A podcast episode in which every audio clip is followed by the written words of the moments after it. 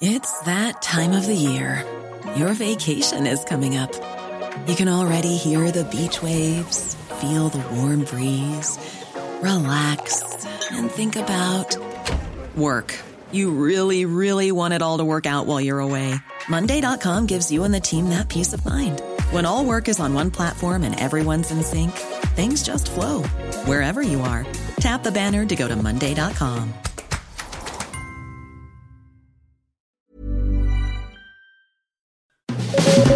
Las claves del mundo. El contexto internacional en Podcast OM.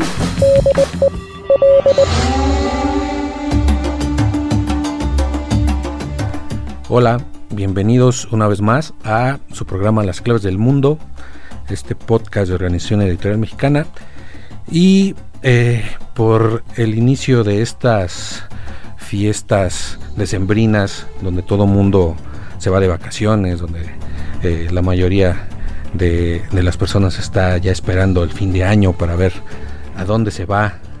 Eh, después de Navidad, claro, de que se lo pasas con tu familia. Generalmente pasas unos días buscando dónde viajar. Y pues eso nos dio pie para hacer este programa sobre pues, un tema que no es nuevo, digamos que su auge empezó más o menos en el 2016, que es este fenómeno del antiturismo.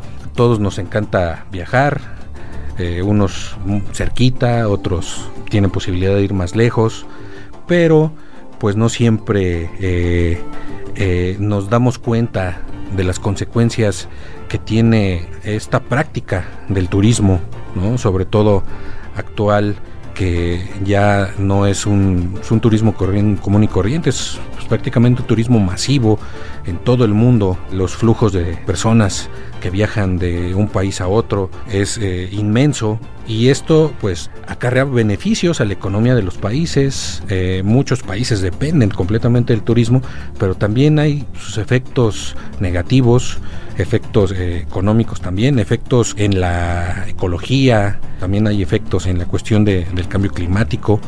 Pero hoy nos vamos a, a enfocar, a analizar algunos casos de antiturismo y para eso también eh, tenemos una invitada especial que al rato la vamos a presentar.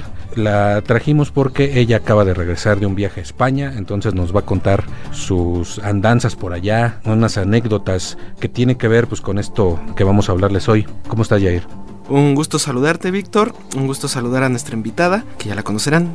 Y pues sí, el antiturismo o turismofobia es nuestro tema en esta ocasión y es un fenómeno que está tomando cada vez más fuerza en varios países, principalmente uno de los de las regiones que más está viendo afectada es Europa. En Europa occidental es donde se viven más casos. Ahorita vamos a platicarles un poquito de uno por uno de estos eh, sitios y también hay que destacar que en qué consiste esto de la turismofobia o antiturismo.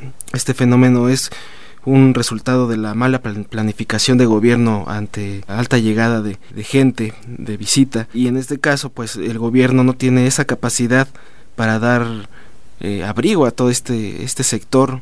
No hay tal vez la infraestructura, no dan las rutas de movilidad adecuadas.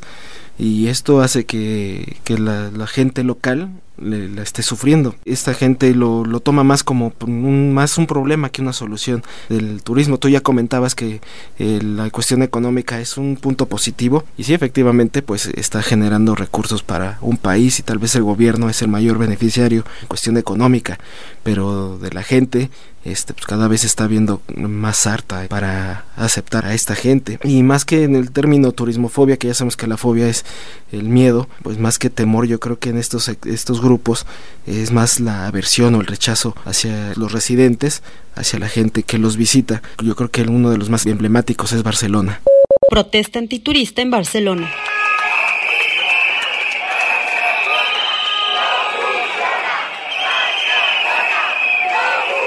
desde el 2016, digamos que es la fecha donde empieza a surgir este fenómeno ya como un fenómeno público, donde ya se empieza a ver en los medios de comunicación, sobre todo en España es donde empieza primero en Barcelona, en Madrid, en Mallorca, empiezan a surgir como estos grupos, generalmente en, esa, en ese momento asociados a la izquierda, en Barcelona estaban asociados a ciertos partidos políticos, a la CDR, que posteriormente son grupos que están muy ligados a la, al intento de separatismo que se dio un año después cuando se votó el referéndum eh, catalán por, por la independencia. Pero en, esta, en estos años, 2016, 2017, empiezan a surgir estos grupos que y hacen eh, actos más bien pues, mediáticos, no, no, no es un ataque directo contra los turistas, sino son actos mediáticos para enseñar sus eh, sus objeciones a la turistificación o a la masificación del turismo no en este momento no hay tanto un, un eh, rechazo al turismo como tal, sino proponen eh, pues una, una reforma como regular el turismo, ¿no? Porque se ven rebasados y sobre todo sus objeciones tienen que ver con el, eh, desde el punto de vista de precisamente la masificación del turismo, de la gentrificación, de esta, este fenómeno que también se, se habla recientemente, que es el cambio de, este, de ciertos habitantes, de los habitantes locales, se empiezan a encarecer estas, estas ciudades, sobre todo las ciudades turísticas, y pues los habitantes que no tienen los recursos para seguirse manteniendo en estas eh, ciudades se tienen que desplazar y vienen otra gente con más recursos económicos, pero que empiezan a, encarecer las ciudades, empiezan a cambiar, empieza a cambiar el entorno urbano, empiezan a cambiar las, las costumbres, las, los tipos de ciudades también eh, cambian, ya los comercios locales dan paso a los comercios que vemos en cualquier ciudad del mundo, empiezan a perder identidad en las ciudades y esto es lo que empiezan a alertar en un principio estos, estos grupos, ¿no? Y no solo es en Barcelona, también es en Madrid, en Mallorca también hubo manifestaciones, fuera de España, en Ámsterdam, en Venecia, en Londres, se empiezan a unir varios grupos, hasta hacen una liga, digamos, antiturismo, empieza a tener mucho auge desde esta época, la, el antiturismo como le llamamos. Totalmente en temporadas eh, como esta que se viene en navideña se dispara, ¿no? Y otro caso, yo creo que el segundo caso más emblemático en Europa es Venecia, esta eh, ciudad italiana que ha sido pues muy hollywoodesca en el sentido romántico tal vez porque pues vemos ahí las góndolas y el hecho de ver las calles acuáticas prácticamente pues eso también ha llevado al deterioro y al hartazgo de la ciudad porque como comentabas es cierto que se van careciendo eh, los servicios los mismos eh, comercios tienen que adaptarse a los precios que tienen que manejar para los turistas y los mismos residentes tienen que adaptarse a esos precios. También en Italia está Roma otro de los casos más más fuertes Roma y en Grecia Santorini que ahí la, la, molestia es de que estas islas, pues muy bonitas, edificaciones muy antiguas pintadas de blanco con techo azul, que en fotografías siempre se han visto una maravilla mundial, un deleite a la vista. Pues estamos viendo que los residentes están cansados porque están destruyendo a, a la ciudad. Tanta gente, en temporada alta, la gente no puede ni siquiera caminar por ahí. Y entonces empieza a crear la molestia de los residentes y hay varios expertos que coinciden en que esto del turismofobia está como desglosado como en cinco puntos que si me permites Víctor este te los menciono rápidamente. Eh, el primer punto es el de euforia. Este punto de euforia pues hace referencia a cuando prácticamente un, un nuevo lugar empieza a recibir turismo no era una zona tradicional sin movimiento y de repente por alguna infraestructura o por algún recurso natural hallado o el motivo que sea empieza a llegar gente. Al principio los residentes se emocionan, ¿no? Lo reciben con emoción, dicen mayor ingreso. Cuando el tiempo pasa, el segundo punto se, se nota que es la apatía, ya cuando los residentes empiezan a adaptar al flujo turístico, ya lo ven como algo normal. Y a partir del tercer punto, estos, los expertos consideran que es cuando ya empieza la fobia del, del antiturismo, en primer lugar es la molestia, es cuando llega el cansancio de la gente, el cansancio de tanto bullicio, ya no hay maneras de descansar o de tener tu privacidad en, tu colonia, en tu vivienda o en tu zona de turística. Y luego viene el antagonismo y por último la rendición, estos dos puntos prácticamente de, de la mano cuando ya se empieza a ver estos actos de, eh, por ejemplo, de, del vandalismo, como en Mallorca, que ha sido como el más radical en, estos. La mayoría de las manifestaciones han sido pacíficas, pero por ejemplo en Mallorca han sido atacados, han sido este, eh, vulnerados los turistas y la rendición ya es cuando ven que no pueden hacer nada. El flujo turístico sigue llegando, el gobierno no toma las medidas necesarias y ya llega un punto en el que pues se tiene que adaptar. Reportaje AFP España. Los habitantes de Barcelona han manifestado estar hartos de la invasión de sus espacios, uno de los tantos destinos europeos que empiezan a ver con hostilidad el éxito turístico. Lo mismo ocurre en las concurridas Islas Baleares, donde en Palma de Mallorca se han llegado a lanzar bengalas y confeti a comensales en un restaurante como protesta. El turismo en España genera un 11% de la riqueza del país. En Ibiza, la gran demanda turística generó el alquiler de viviendas para vacaciones, lo que provocó a su vez una fuerte especulación inmobiliaria, Ahora muchos locales padecen para encontrar una habitación por menos de 600 euros por mes. Hay varias posturas sobre esto. Hay una postura que dice no viajes. El turismo como tal ya dejó de lado esa idea romántica del siglo XIX, de siglos pasados, del viajero, ¿no? Que decía esa famosa frase de los viajes ilustran. Hay sociólogos que dicen que pues esa esa idea romántica del viaje como conocimiento personal, pues ya ha dado paso al turismo masivo que ya significa otra cosa, que ya significa pues que estás tal vez hasta harto de tu vida personal y es como escape, salir de, de tu realidad y vámonos a otro lado, ¿no? Y entre más lejos mejor, y el, y el fenómeno, sobre todo ahora con las redes sociales de, de la selfie, de tomar eh, las imágenes de, de los sitios emblemáticos para decir, yo estuve aquí, ¿no? Hay quienes dicen, algunos filósofos como el francés Marc Aullier, decían que ha llegado a tal eh, medida este fenómeno del turismo masivo que, que relacionado con las redes sociales, que dicen, si vas a un lugar y si no te tomas la foto en ese lugar, prácticamente no fuiste, ¿no? Y si no la compartes, pues no fuiste. Ya no es la experiencia. Eh, el fenómeno de la experiencia humana de, del viaje da paso al fenómeno de la de esta de turistificación de los no lugares él, él le llama donde pues simplemente vas de paso te tomas la, la foto y te vas no eso eso lo, por ejemplo los, los muchos paquetes turísticos, pues es eso, ¿no? Es así como ir de un lugar a otro, te llevan, aquí estás, puedes estar media hora, sáquete la foto, estás un rato y vámonos a otro lado, ¿no? Entonces, ese, ese tipo de turismo es el que mucha de esta este, gente antiturista es el que está en contra. No es ni siquiera eh, una, una crítica a, lo, a la gente que está en contra del turismo, hay que, digamos que primero como comprender cuáles son sus este, motivaciones, porque también está el otro tipo de antiturismo, que ese es ya como más reciente, que tiene que ver como, como la xenofobia, ¿no? Por ejemplo, en España, lo que decía en un principio, eh, estaba eh, asociado con estas ideas de izquierda de, de la economía social, de de esta precarización también entre más eh, se, se, masifica el turismo también los trabajadores que se dedican a esto empiezan a sufrir porque pues ya eh, sus ingresos van siendo menores empiezan a ser contratados por empresas pues eh, que se dedican a esto y entonces su trabajo se empieza a devaluar, empiezan a percibir menores salarios. Esto es lo que se manejaba en un principio. Ahora también tiene que ver en algunos en algunos casos con la cuestión de la de la xenofobia, ¿no? De del auge de eh, estamos hablando en concreto de Europa de, de este sentimiento nacionalista o de este auge de la ultraderecha. Muchas veces el, el, el turista ya no es como un agente que está destruyendo solo la ciudad, sino simplemente por el hecho de ser extranjero, ya no te quieren ahí, ¿no? No es en, no es en todos los casos, no es toda la, gente de una ciudad, eh, eso está pasando, ¿no?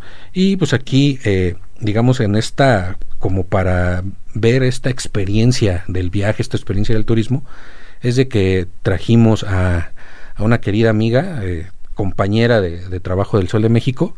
Ella es, es diseñadora, es comunicóloga, fotógrafa. ¿Qué más eres? Senya Piña. Hola, ¿cómo estás?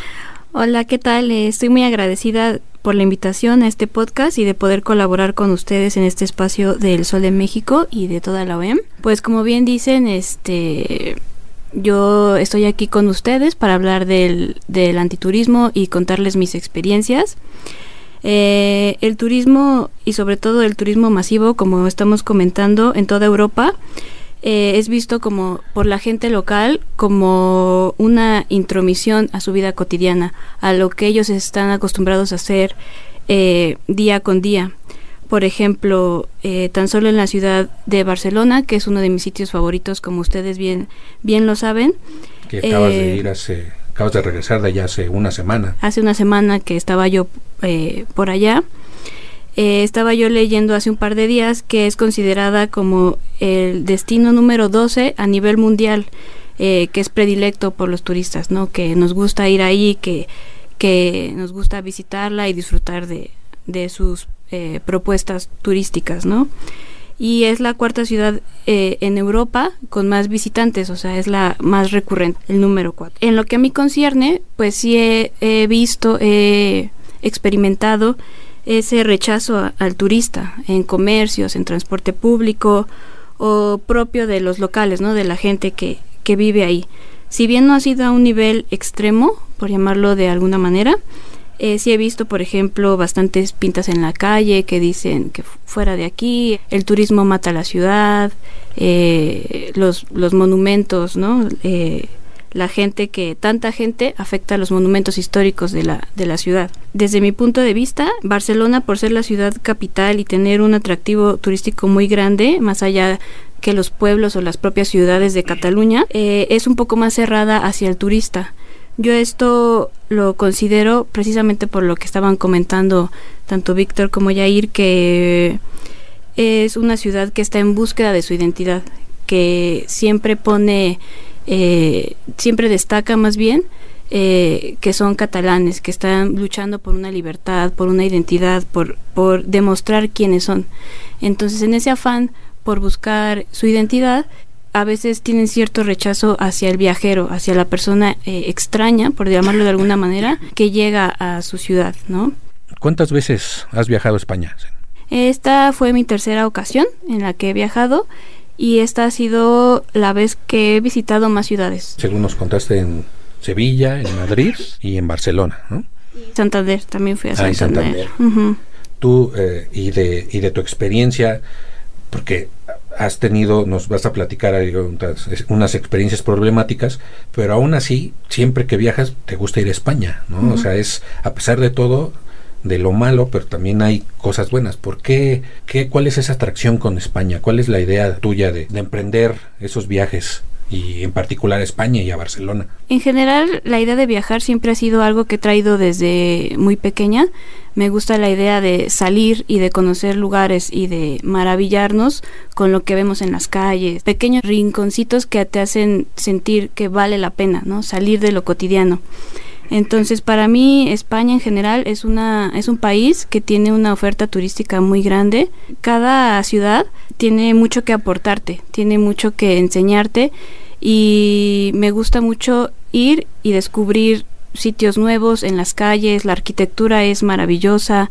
Como soy mm, amante de la fotografía, puedo pasar horas haciendo foto de los edificios, de las calles, de la gente, como salir de mi rutina para descubrir nuevos lugares. Y cuando viajas, ¿tienes contacto con la gente? O sea, no solo, digamos, contacto de en el aeropuerto, o en el hotel, o en el restaurante, sino en general.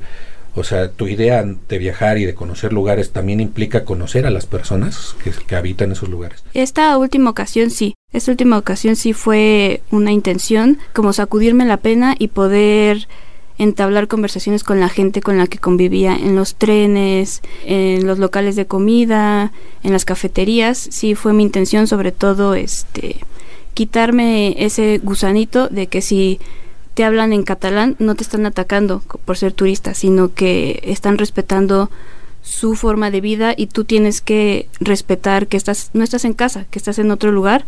Entonces, este no pasa nada si tú les dices que que no entiendes, pero que respetas su cultura. Entonces sí, sí, conviví un poco más, me atreví a preguntarles qué, qué, qué significaba esta palabra o, o aquella frase que habían dicho. Nos platicabas que, digamos, en este tenor de, del antiturismo, tuviste algunas experiencias ahí como que nos podrían ilustrar este fenómeno allá, ¿no? Sí, de hecho, eh, como estaban ustedes mencionando, creo que ahorita el mayor problema son las redes sociales. Creo que todo mundo o la mayoría de los viajeros que van a ciertos lugares eh, que son iconos turísticos van por la foto para Instagram. Y eso lo viví de primera mano porque muchas, sobre todo mujeres, que van muy arregladas, que van con ropa que combina con el lugar, eh, que se cambian en los sitios, me pedían, oye, por favor, tómame una foto oye, por favor, este, pero que salga de tal o cual manera para subirla a Instagram. Entonces creo que de ahí eh, viene eh, el enojo de los locales, ¿no? Que invaden la, los sitios turísticos para hacer una foto y subirla a redes sociales, ¿no? Relacionado a esto, yo estaba en uno de los lugares eh, más atractivos de Barcelona, por ejemplo, que es el Park Well. Es un parque diseñado por Antonio Gaudí, que es el arquitecto ilustre de, Barcelona. De hecho, pues fue por él que decidí empezar a, viajar para poder conocer sus, sus obras arquitectónicas. Eh, me encontraba en el Parque Gel, el cual está en reconstrucción, o sea, está totalmente a la mitad del espacio que es, está a la mitad. La cantidad de gente era muchísimo más de la que se podría estar acostumbrados en un espacio muy pequeño y estaba yo acompañada por mi mamá sentadas tranquilamente disfrutando que había un poco de sol en el invierno tan fuerte que está ahorita por allá y llegaron un grupo de niños yo calculo como de unos 8, 10 años que venían con su, con su escuela y a los cuales les habían dejado una actividad que era buscar ciertos rasgos que Gaudí había puesto en ese parque. Entonces los niños, este, no sé si escuchan de sus papás o lo ven en la tele, estaban muy molestos porque había mucha gente y porque era gente que no era de ahí. Los niños, este, hablando en catalán, parecía que se burlaban no nada más de mí, sino de los que estábamos sentados eh, en las bancas. Eh, hablaban muy rápido y yo nada más entendía una que otra frase y se reían o señalaban. Eh, recuerdo a una niña que literal se puso a gritar que porque había muchísima gente y que así ni siquiera podían hacer sus deberes, ¿no? Entonces, este, como que eh, parecía que éramos intrusos, sin embargo, pues uno paga por, por entrar a esos sitios de interés turístico. Después de que como que los niños se fueron yendo a otros, a otros sitios, yo me levanté y vi este la oportunidad de tomar una foto que, que me había llamado la atención y me levanté, estaba haciendo la foto y detrás de mí era, llegaron un grupo como de cuatro jóvenes, 25 años yo creo, y empezaron a hablar entre catalán y en español. Yo entendía algunas palabras, algunas frases y se referían a mí con una palabra en catalán que no recuerdo la tal cual la palabra, que se referían a que soy la turista eh, de siempre, que busca el lugar de siempre para hacer la foto de siempre y subirla a, mi, a mi perfil, ¿no? Yo eh, estimo mucho la ciudad, por lo cual no, no les contesté, no fui grosera, simplemente terminé de hacer mi foto y ellos querían sentarse ahí para platicar o para disfrutar del parque. Yo entiendo que ellos, como habitan ahí, no necesitan hacer la foto del recuerdo porque ellos lo tienen siempre. Entonces este, terminé de hacer mi foto y volteé para que ellos supieran que había entendido lo que habían dicho y les dije, oigan, perdonen que les interrumpa la foto o lo que quieran hacer es que es la tercera vez que vengo y como fan de Gaudí pues siempre encuentro algo algo nuevo pero ya está pueden sentarse disculpen entonces la chica que venía este como que se sorprendió de que yo hubiera entendido lo que habían dicho y me dijo no no no eh, adelante, este, disfruta, aprovecha. Y dije, no, ya, ya he terminado. Entonces, digamos, esa es como que una de las experiencias como turista. También nos habías platicado de, otras experiencias, una en, el autobús, como que les molestaba, ¿no? Porque es lo bueno algo que nos comentaba, ¿no? De, de que incluso utilizaran el transporte público los turistas, ¿no? Sí, así es. Eh, esa es una de las cosas que me gusta mucho de, España en general, el transporte público es un transporte muy eficiente, es un pude tuve la oportunidad de usar diferentes tipos de transporte y es admirable la verdad que la gente prefiera usar el transporte público que tomar el carro eh, e ir a, algún otro lugar, es por eso que pues que investigué y me atreví a usar el transporte público que no tiene ninguna restricción hacia el turista. O sea, en Barcelona, por ejemplo, existe un, un transporte que se llama Bus del Barri, que es sobre todo para la gente de la tercera edad que lo sube a las zonas más altas, que están como en montaña, por decirlo de alguna manera. Ese sí que está prohibido para, para el uso turístico, pero los demás este, lo usé con, con normalidad, el metro y sobre todo el bus. Entonces yo me subí eh, respetando las reglas, siempre tienes que traer tu billete, tu ticket, nunca puedes subirte o bajar sin él. Y estaba yo pues un poco perdida, entonces iba en el teléfono, eh, le di el lugar a mi mamá para que se sentara en el, lugar designado. Y pues yo entre que iba viendo en, eh, en los mapas íbamos bien o ya nos habíamos perdido, eh, mi mamá me comenta que una de las señoras nos empezó a señalar y muy enfadadas decían que por qué teníamos que usar su transporte público si para conocer la ciudad pues podíamos bien caminar, ¿no? O tomar el bus turístico.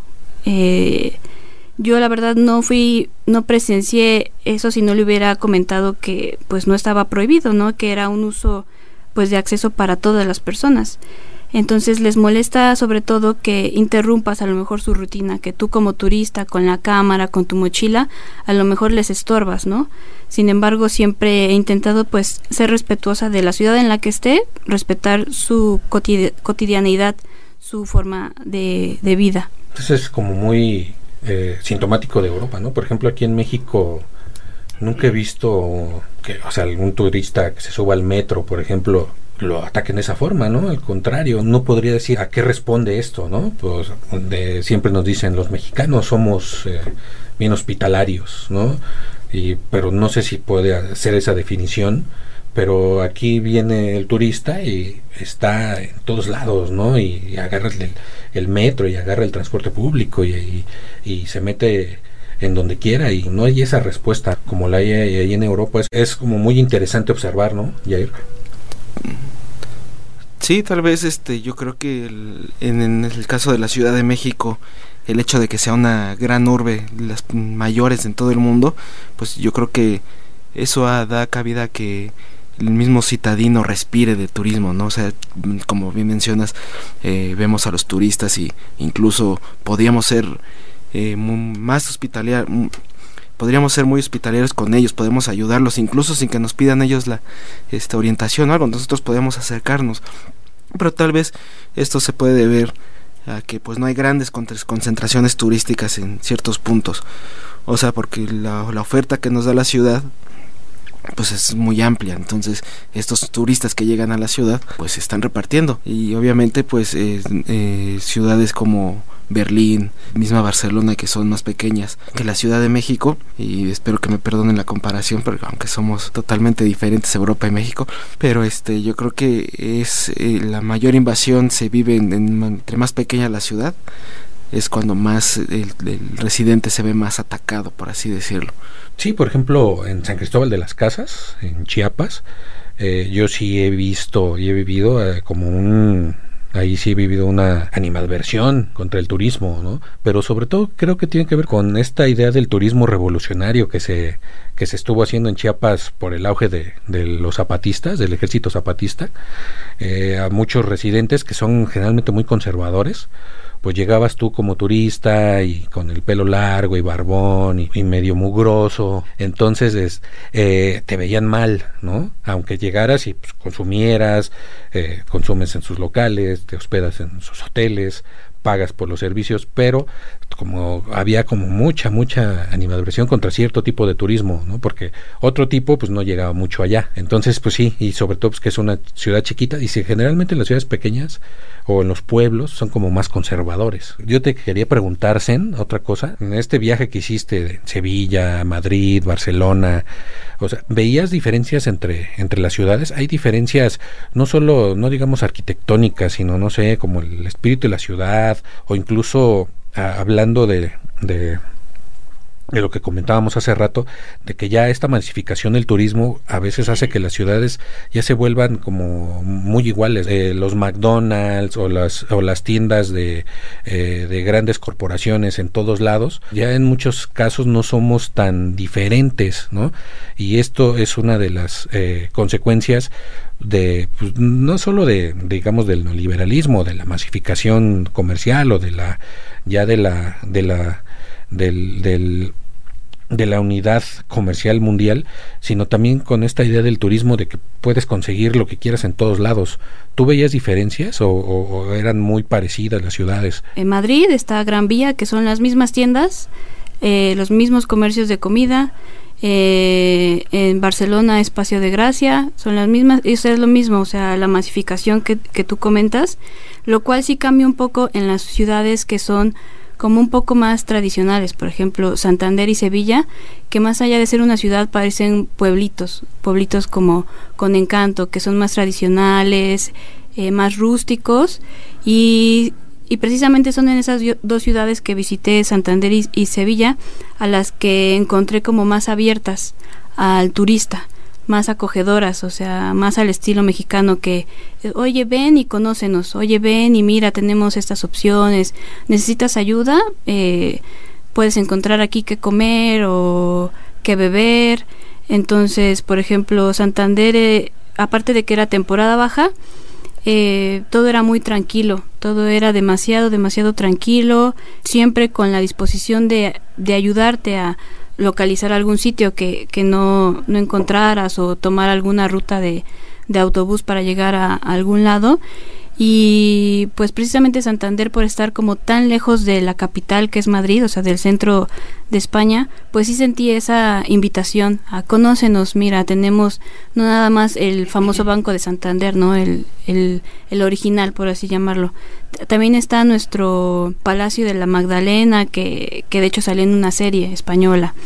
Eh, o sea, como que era más acogedora hacia el turista, al igual que, que Sevilla, ¿no? O sea, como que ven y asiste a un espectáculo de flamenco, conoce nuestras tradiciones, porque porque somos diferentes a, a las grandes capitales, ¿no? O sea, sí hay diferencias pese que a, encuentres las mismas tiendas que puedes encontrar aquí de ropa en la Ciudad de México y que también encuentras en Cancún y en otros estados de la República, eh, sí hay muchas diferencias entre las ciudades metrópoli, por llamarlo de alguna manera, a las ciudades que son como que un poco más este, rústicas. Pues, querida Zen, te agradecemos muchísimo que nos hayas acompañado, te, este, que hayas vencido los nervios.